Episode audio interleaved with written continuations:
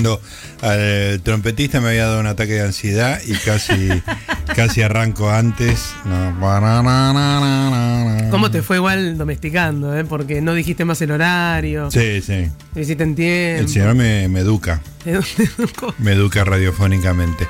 Vamos a hablar de radio ahora en un ratito porque estamos comunicados con una eh, amiga del programa, ya la hemos este, entrevistado, le hicimos una biografía lectora, un Todos somos lectores a Andrea. Hoy vamos a hablar de otra cosa, un laburo increíble que eso, pero bueno, si arrancaron el programa con nosotros a las 7, sabrán que también hemos leído algunas partes del el artículo que escribió hoy para la revista Seúl. Me estoy refiriendo a nuestra amiga Andrea Calamari, a quien tenemos en línea. Andrea, ¿cómo te va?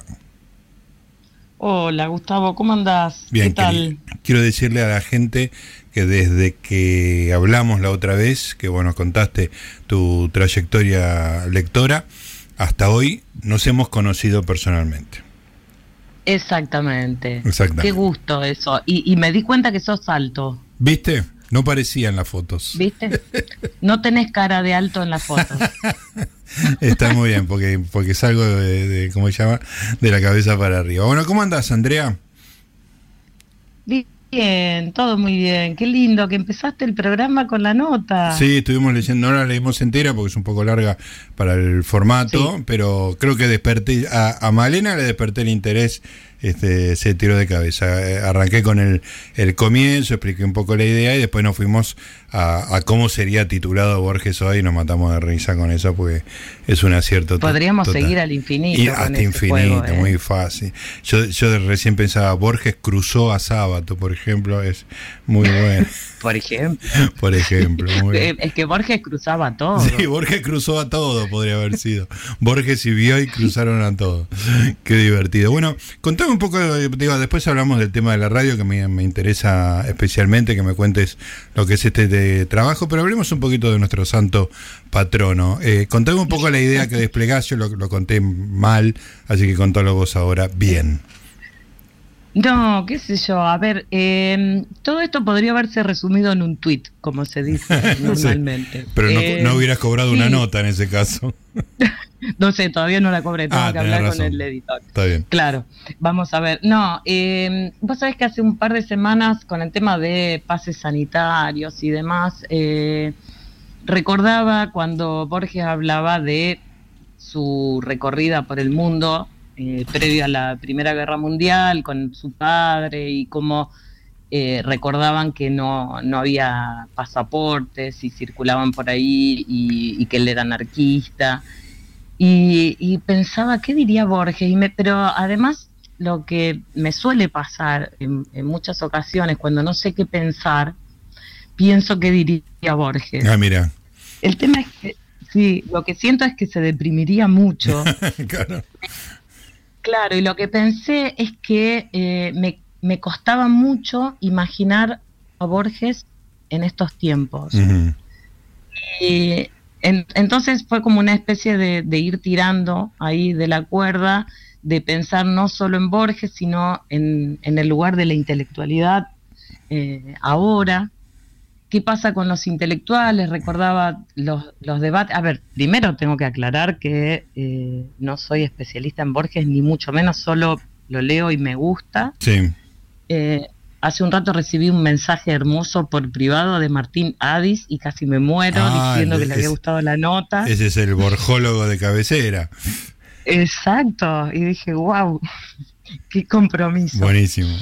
Pero sí, eh, por eso, solo lo leo y, me gusta y me asombra cada vez y me hace pensar cada vez porque Borges nunca, nunca piensa fácil, ¿no? Claro. Y, y entonces fueron varias cosas. También pensaba en eso, en el lugar de la intelectualidad ahora, cómo se debate poco, hay, hay miedo a confrontar, a pensar distinto, a salirse de, de esos, de ese discurso único. Eh, que hay en, todos los temas, ¿no? Entonces, un poco haciendo el ejercicio de eso, me, acordé también de, su don de gente, por esa entrevista a, ese chico que hizo en algún momento, bueno, vos no lo leíste hoy, pero se cuenta ahí la historia de una entrevista que él le concedió a un estudiante secundario, como hacía siempre. Sí, sí, cualquiera que llamara, claro. Entrevistas. Exactamente. Y cómo marcó esa entrevista a ese pibe, que ahora, ese pibe que es un señor de cincuenta y pico que, vive en Madrid y que escribió un libro hace unos años de recuerdos de Borges, eh, de Borges, sobre Borges, algo por el estilo. Em, y que me encantó pensar en, esa entrevista que es en, los en el 82, en que hay un chico del secundario que se interesa por Borges sin haberlo leído, y era porque Borges era una figura pública que hablaba y le preguntaban sobre un montón de cosas. Cuando tenía ganas contestaba y cuando no contestaba, cuando no se ponía a hablar, de, del laberinto. De lo que él quería hablar, claro, cualquier otra cosa, de Swedenborg. Y, y, por ejemplo, también imaginé eso. Eh, ¿Qué escritor argentino de renombre? O sea, en ese momento Borges había ganado el Cervantes, tenía más de 80 años, eh, conocidísimo en el mundo. La gente venía a Argentina y lo, visitaba. Borges. Sí, sí, sí, era una, ¿Qué, escritor argentino hoy que sea una eminencia hace eso? Eso primero. No sé si hay eh, escritores con esa, con esa aura tampoco, ¿no? Esa aura. Eh, ¿En quién estaríamos pensando, por ejemplo? No sé, son... No, no hay de intervenciones públicas grandes con una obra... Y, por eso no y por eso recordaba también eh, lo que decía Matías Bauso sobre lo que era no solo Borges sino los escritores eh, en los 60, 70, bueno, acá vamos hacia los 80, que estaban presentes en el debate público, que iban a la televisión, que salían en las revistas, que iban a lo de Mirta. Matías eh, lo, pone en esos términos. ¿Quién podría ir a lo de Mirta ahora y hablar? Eh, y, realmente me, me, costaba pensar en eso. hay cosas que quedaron afuera, me acordaba del el concurso que, que, hubo hace un par de meses del Banco Provincia de Buenos Aires, creo que, tenía una serie de restricciones para la escritura y que alertó bastante a Ariana ah, Arwitz eh, en, un, en un tuit, ¿no? Sí, era como que, que no tenía que ofender a nadie, básicamente. Que no tenía que ofender a nadie. Y ahí me acordé de las anotaciones de Borges en el... Eso no está en el artículo, pero me acordé de las anotaciones de Borges sobre un concurso de poemas, el de Enfático y Agrícola, no, tampoco. Sí. Eh, no me acuerdo cuánto rimador, ahora se me fue. Bueno, no importa, que había era muy gracioso. Sí, desopinando. O sea, también perdimos, perdimos el humor. A mí me la sensación que me da, para discutir. La sensación que me da Andrea no es que no haya escritores, por supuesto.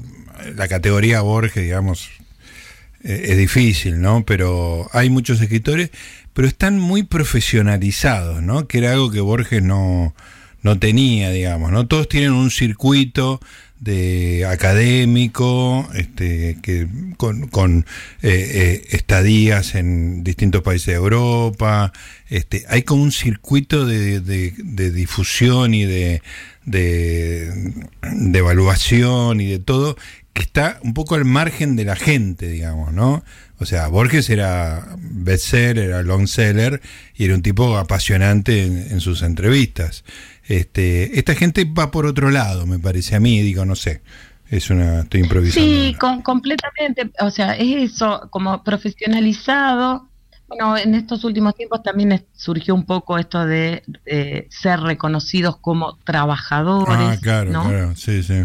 Eh, presente esto, y también muy endogámico, o sea, lo que me parece también que hay mucho miedo a polemizar. Eh, no por, a ver, obviamente yo después al final juego con esta idea de la polémica, no es que Borges quisiera polemizar, eh, sino que decía lo que se le ocurría, y no estaba pensando, exacto, y, con y se juntaban y le sacaban mano a, los otros, y en las columnas de los diarios, en La Nación, en distintas revistas, confrontaban, tenían ideas literarias. O sea, ¿cuánto hace que no vemos una publicación? Digo, yo sigo mucho las publicaciones literarias. ¿Cuánto hace que no vemos un debate literario? Sí. Yo no lo veo. Efectivamente, ese lugar no está ocupado. Así que, bueno, eh, gran nota, Andrea, muy, muy, linda, muy, muy llana, divertida y además con ideas, que me parece que es lo más importante para este tipo de cosas. Así que este fue, fue lindo encontrarte hoy ahí en, en Seúl, pero vamos a hablar un poquito de, de este laburo increíble que, hiciste. Contame un poquito el contexto. El título me parece, tiene su explicación adentro del libro, este, me, vuelve loco. ¿Qué pasa que no está la radio encendida? ¿Qué pasa? Eso es algo que yo podría preguntar en mi casa, porque Mariela este, te pone una radio en cada pieza, ¿no? Y, vos vas caminando y vas siguiendo, o sea, está Marina Calabro hablando de, espectáculos y arrancás en mi habitación, pasás por la cocina, llegás al baño y tenés tres Marinas Calabro distintas que van este, turnándose, este, así que yo podría preguntar, ¿qué pasa que no está encendida si no estuviera, ¿no? Cosa que sucede muy raramente. Contame qué es este libro tan lindo. Sí. Lo bueno es que tienen la misma emisora. Sí, sí, podría, ser, más esquizofrénico, ¿no? Pero ella es muy firme en sus, este, en sus horarios, así que no, corremos ese riesgo. esto tiene una historia. Yo te hice llegar a este libro que en realidad tiene unos años. Yo empecé a dar clases en la Universidad de Rosario en la cátedra de producción radiofónica, ¿no? Em, y eh, durante, qué sé yo, cuando charlábamos con los alumnos al principio de las clases y demás, que hablábamos, o sea, imagínate en los fines de los 90, principios de los 2000, ahora están los podcasts, entonces es fácil caer por ese lado de lo sonoro con los chicos. Fines de los 90, principios de los 2000, era muy difícil. O sea, los pibes la radio no los enganchaba por ningún lado. Eh, realmente no escuchaban radio. Y intentábamos al principio, qué sé yo, antes de empezar a charlar sobre el lenguaje sonoro, eh, hablar un poco, historizar algo, y yo en una charla, me acuerdo con, mis alumnos, digo, ¿cuánto hace que suponen ustedes que desde cuándo está la radio? Me acuerdo que un pibe desde el final, uno de los que se anima, ¿no? Y dijo algo así como el medioevo. La edad media, sí, sí. Sí, pero no, la edad media, viste cuando tirás como preguntando, muy bueno. Eh, Una falta de, de historización total. Muy bueno. Genial. Y, yo dije, acá hay algo eh, más allá de, trabajar sobre el lenguaje. Entonces empezamos a charlar y les dije, bueno, muchos de sus abuelos formaron parte de lo que fueron los inicios de ese medio de comunicación. Entonces los invité en, a ese primer año, digo, conversen con sus abuelos preguntándole cómo era la radio en ese momento, cuando ellos eran chicos. Qué bueno. Y, bueno, eso que fue un trabajo práctico, que eran las entrevistas a los abuelos, terminó siendo un trabajo de todos los años que yo les daba, que era una charla más antropológica que una entrevista, o sea, les decía que se tome su tiempo, que conversaran, que no lo pensaran como una entrevista. y, y durante 10, 12 años, mis alumnos me traían un cassette primero, un CD después, con la entrevista a los abuelos. Eh, y eran geniales. Y vos escuchabas todo, era parte de tu, de tu labor docente escuchar todo, claro. Exactamente, las escuchaba todas, también eso nos servía para conversar muchas cosas eh, sobre las percepciones, cuestiones culturales y demás, inclusive hasta el género entrevista. O sea, algunos que lograban efectivamente una charla distendida y podían escuchar a sus abuelos, porque ¿qué pasó? Digo, los abuelos se enganchaban todos a su historia. Sí. ¿No? Eh, y durante años esas entrevistas yo las tenía ahí dando vueltas y decía, esto es genial. O sea, solo podía decir eso, estaba un poco tildada, ¿no? Era eso, decía, esto es genial, tiene que servir para otra cosa. En algún momento, bueno, por mi carrera en la universidad pude dirigir un proyecto de investigación y lo que se me ocurrió es retomar todo ese trabajo que habían hecho los alumnos, que yo fui pasando de mudanza en mudanza, eh, me iba mudando de casa y llevaba los cassettes eh, y los CD. Algunos se perdieron en el medio, algunos, eh, bueno, perdieron nomenclatura, otros no se escuchaban bien, pero con un proyecto de investigación lo que hicimos fue escucharlas, transcribirlas y ver qué había ahí. O sea, era medio bien exploratorio. Claro. Y entonces, de un proceso muy largo con mucha gente, lo que surgió después es llevar eso a un libro. Que es decir, esos testimonios de la gente que contaba cómo era la radio cuando eran chicos, que no era solo cómo era la radio, es cómo era el mundo. Claro. O sea, cómo era la familia, cómo era estar todos alrededor de la mesa para escuchar algo, cómo era tener un mueble al que idolatraban y enceraban mm. porque estaba en el centro de la casa. Claro. Eh, y bueno, entonces lo que apareció fue la idea de, hacer un libro con la editorial de, la Universidad de, Rosario. Y una de las decisiones que yo tomé, dije, yo no quiero hablar sobre lo que ellos dicen, sino quiero los testimonios completos, aunque sean fragmentarios, los fuimos acomodando un poco temáticamente. Entonces lo que está ahí son las voces de esas personas inclusive, bueno, después cuando lo editamos, lo que me pasó fue contactarme con mis alumnos de hacía 10, 15 años. Claro, porque el tiempo había pasado, claro. Claro, decirle, che, vos fuiste alumno mío en tal año, ¿te acordás de ese trabajo práctico? Ta, ta, ta? Bueno, está en un libro eh, y bueno, la mayoría no se acordaba. Ay, qué bueno encontrarlo porque una de las cosas que tiene el libro, si lo viste, es que tiene un QR donde se pueden escuchar fragmentos de las voces de los entrevistados. ¿no? Sí, sí.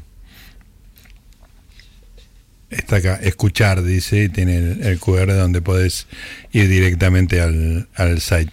Escúchame, ¿y qué, ¿y qué sale de todas estas conversaciones? ¿Qué mundo sale de, de esa charla? Es, eh, estamos hablando de 19, a ver qué, qué puede haber, los abuelos de hace unos años, mira, 50. Eh, en realidad hay algunos, no, los más viejos, eh, de mis alumnos más viejos, pobrecitos, son chicos, pero eh, hay algunas entrevistas que son abuelos que hablan de los 30. Ah, 30, bien, bien, lejos, claro. Por ejemplo, algunos sí, que les cuentan que en su casa hacían una radio galena, y que las mm. fabricaban.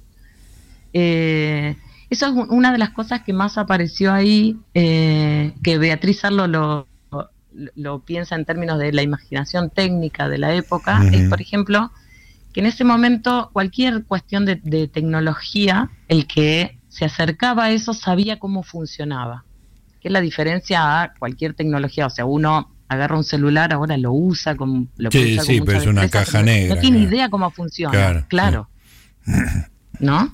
Exacto. Eh, en cambio, en esa época, cualquier adelanto técnico implicaba un saber hacer eh, de los usuarios. Claro. Eso es re loco, ¿no? Entonces, se armaban su propia radio a galena, después los otros, las radios a válvulas, y sabían cómo se usaba.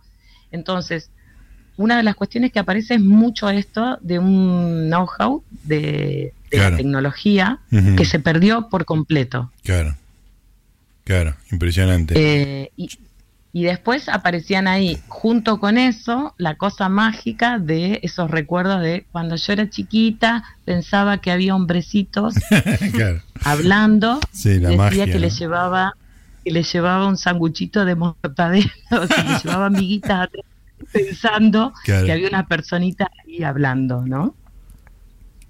Eh, eso fue una de las las cuestiones que más apareció. Y después, bueno, como nosotros estamos en la Universidad de Rosario, muchos de los entrevistados son de Rosario o de toda la zona de influencia, la Pampa Gringa. Claro, la zona agrícola de, alrededor. Exacto. Entonces hay un montón de testimonios de gente que vivía en el campo y cargaba, qué sé yo, la radio con un molinillo, con una batería, eh, una serie de cosas que, que, que no entiendo bien. Sí pero eh, que, implicaba mucho esto de tener energía para guardar, para escuchar para un programa en particular. Mm, claro. Eh, y cómo eh, para los la gente que vivía en el, en el campo, sobre todo, era el único acceso a la cultura. El único.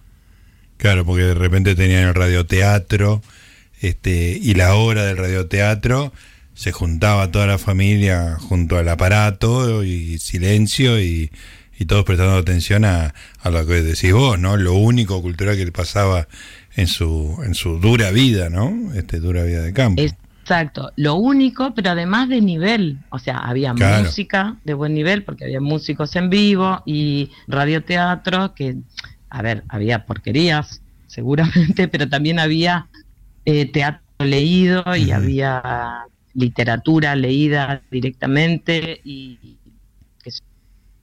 Sí, sí, sí. Realmente muy... Yo recuerdo muy, muy completo un, testimonio de un, de un que, eh, que a mí me mucho. Eh, tenía ochenta y pico de años y... Está saliendo entrecortado, Andrea, está fallando. Ahí se cortó la, la transmisión. Ahí, ahí vamos a conectar de nuevo con, con Andrea o la tenemos todavía. No, no la tenemos. ¿Sí? Ah, ahí estás, ahí estás. Desapareciste un rato, así que volví para atrás.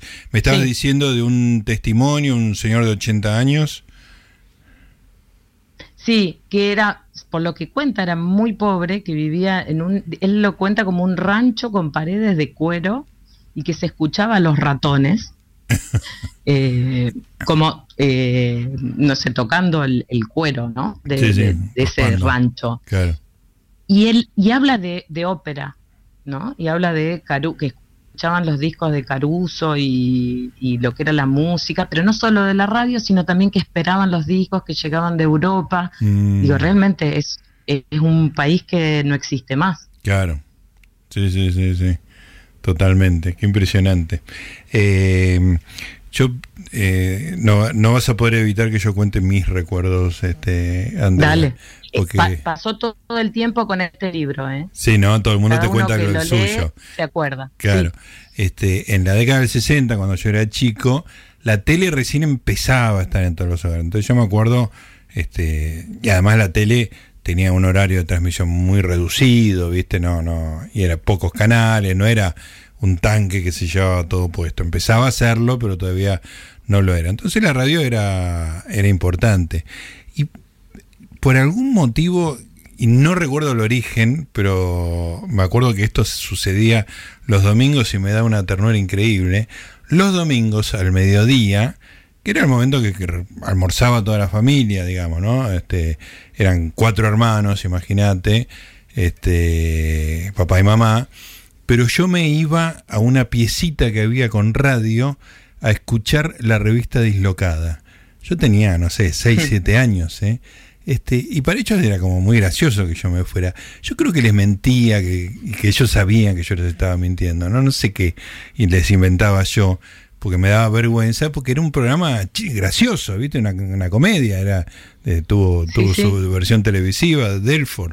Este, pero para mí era, era un momento mágico, ¿viste? Porque estaba yo solo en la piecita, un, un armatoste de, radio muy parecido al que está en la tapa de tu libro, este, y sintonizaba eso y a la hora de comer yo comía en una mesita solo, ¿viste? Había cinco personas en, el comedor y yo solito ahí escuchando la revista dislocada. era, era como muy, muy lindo. Y después escuchar los partidos, bueno, todas esas cosas este, clásicas, ¿no? Pero sí, me imagino que te habrán contado un millón de cosas más.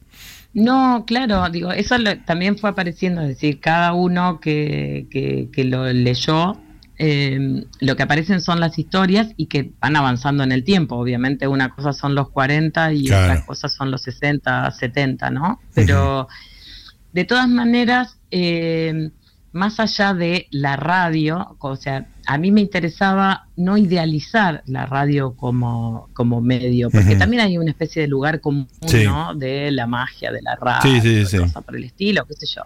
Cada tecnología tiene su tiempo. Claro Exacto. Eh, lo, que, lo que sí me, interesaba en principio era la conversación entre dos generaciones. Claro, hermoso. Que, eso fue genial, genial, porque ahí aparecían cosas como, viste, hasta desfasajes en las entrevistas, como de qué me estás hablando, no tengo idea. Una Había uno que le estaba diciendo, Claro, sonaba una musiquita y el pibe le dice una cortina. No, no, una música te estoy diciendo, una música. ¿qué, me habla de cortina? Claro. Jerga contemporánea, Cortina, claro. Claro, no, no, te estoy hablando de una música y, cosas por el estilo, ¿no? O sea, ahí había una cosa de, charla generacional que, fue súper interesante, inclusive para trabajar en clase, a, mí me encantó. Eh, y, por otro lado, eh, aparecieron cuestiones de, de géneros, qué sé yo, bueno, el radioteatro obviamente aparece como una, esa es otra. Todo el mundo le dice radioteatro, todos los alumnos le preguntaban a los viejos, por ahí si leían antes, a los abuelos, eh, sobre el radioteatro. Y decían, no, radioteatro no, la novela. Claro, era la novela, qué bueno. La novela, claro. Radioteatro es un nombre que apareció después, cuando aparecieron las novelas de la tele. Cuando la novela pasó a ser la que se veía en la televisión. Exactamente. Qué divertido. Y en términos, claro, y en términos teóricos, o sea, de la teoría de la comunicación y eso se habla, se sigue hablando de los radioteatros cuando no se llamaban así. O sea, eso es como una categorización eh, posterior. Posterior, claro. Realmente. Espectacular. Escúchame, Andrea, ¿y qué, qué, qué pasó con, no sé si sucedió, digamos, ¿no? Eh, con, con las generaciones mayores viendo todos estos recuerdos juntos, digamos, ¿no? Debe haber sido también este un viaje eso, ¿no? Uf. Mira, nosotros tuvimos, teníamos una como una abuela testigo, que le decíamos Kika. Kika era la abuela testigo, me encanta eso. La abuela testigo que vive en Gualeguay, Entre Ríos. Eh, su nieta Luisina la trajo a la presentación del libro.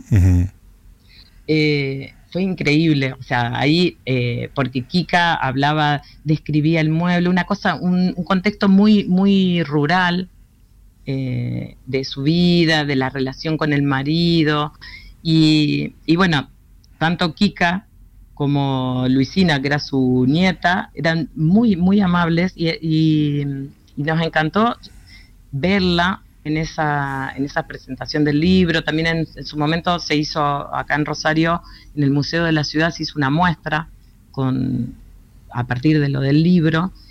Y lo que había era como una especie de emoción y de vuelta al pasado muy loco, muy loco. O sea, con todos los abuelos que nosotros, yo me contacté con los chicos, no fue fácil porque imagínate que nos habían dejado, había mail en la facultad que eran Yahoo. O sea, ningún alumno tenía Tenía su Yahoo o Hotmail, nos costó mucho ubicarlos, pero a los que ubicamos y llevaron a los abuelos a ver, pero inclusive otras, otros abuelos que no participaron del libro, pero leían, o sea, generó mucha emoción. Mm. Mi mamá no es de leer libros, leyó el libro. Claro. Porque había algo ahí que lo, lo, sentía, claro.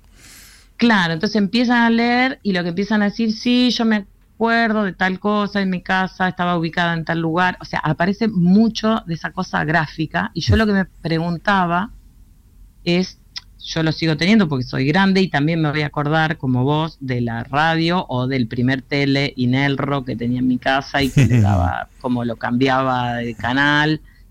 Y, me imaginaba a, mis hijas eh, recordando, o sea, hay una cosa tan efectivamente tan frenética. Mis hijas recuerdan como con nostalgia la computadora blanca, mm, grande. O sea, la computadora con culo, ¿no? Esa el, mamotreto. Eh, exacto. Pero eso como que va avanzando muy rápido y ya no tiene que ver esa mezcla de tecnología con contenido con entorno cultural. No sé si se entiende. O sea, todo eso Además, este, la, velocidad de cambio es enorme, entonces eh, en 30, digo, el, el, apogeo de la radio fueron muchos años, digamos, ¿no? Ese, esa cosa de, que era el medio hasta que cambió fue mucho tiempo. En cambio ahora, cada 5, 10 años, menos, cada pocos años tenés una revolución, los últimos 20, 30 años, desde la aparición de Internet sobre todo, fue todo extraordinariamente vertiginosa. Bueno, el teléfono convertido en una computadora que te da mil funciones, en radio, por ejemplo. Entre las mil funciones que tiene un teléfono está sacar radio. La radio. Está, tiene radio, por supuesto, sí, sí. Sí, sí, entonces, no sé, mis hijas solo dicen, ¿te acordás cuando íbamos al videoclub a, a buscar películas? Eso. Sí, sí, sí. Es como, como, wow, qué loco. la película tenía una materialidad, digamos, ¿no? Exacto. Sí. Exacto. Bueno, Andrea, qué, qué hermoso tener todo, haber hecho este, este laburo. Y yo te agradezco mucho que hayas pensado en mí para este, en, en tus pasadas por Buenos Aires haberme traído este libro. Que no, vos, vos sabés que eso fue como, en algún momento como cerrar una etapa, yo en la universidad ya ando por otro lado completamente. Claro. Eh, porque soy una persona psicológicamente inestable. Está muy bien. Eh, no, digo, ando muy por otro lado, pero en algún momento fue como una especie de cierre hacer ese libro de eh, de lo que había sido el, laburo en clase con los alumnos en esa materia, que ya no doy más, eh, que ya no daba más cuando hice el proyecto de, investigación. Eh, pero mm, me, gustaba llevarlo al papel porque me parece que ahí había otra cosa. De la oralidad al, papel me, parecía interesante. Eh, el libro yo lamento que no haya circulado más. Bueno, la editorial, las editoriales universitarias tienen ahí como un límite de distribución.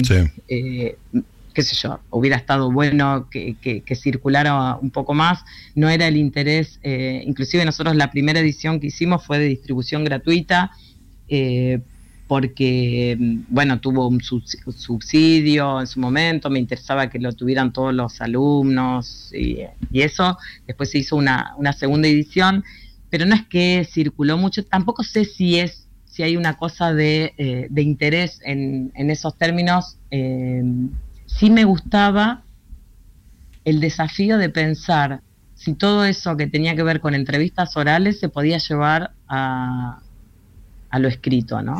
porque, porque no tenía que ver con una interpretación nuestra, sino tratar de, plasmarlo ahí como lo habían dicho. Claro. Ese era el, objetivo. Sí. Bueno, súper cumplido. bueno, espero que, lo hayas disfrutado. Entonces, y si, y si te despertó recuerdo, a mí también me despertó los míos. Yo me metía en mi casa, mm, además de un par de radios que había por ahí dando vueltas, pero con mi hermana nos íbamos a la hora de la siesta a escuchar el expreso de Poli, ah. que era un programa que había acá de música a la hora de la siesta. Qué bueno. Entonces nos metíamos en el auto, en el garage, a escuchar eso para no molestar a la hora de la siesta, pero era así como un, un horario muy particular de escuchar la radio, esos momentos en que uno se, abstraía del resto de la familia para escuchar la radio. o sea, todos nos despertó algún tipo de recuerdo. Sí, sí, absolutamente.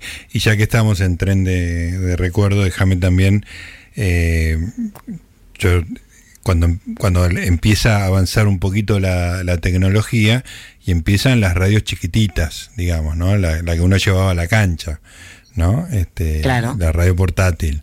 Este, que fue una revolución eso, que cambió todo el tema de la información dentro de la cancha. Eh, vos imaginate. porque le podías tirar las pilas al árbitro. Sí, además era un arma una, con una contundencia importante. Pero vos, cuando yo empecé a ir a la cancha, te estoy hablando de comienzo de la década del 60, 1963, este, se jugaban todos los partidos a la misma hora.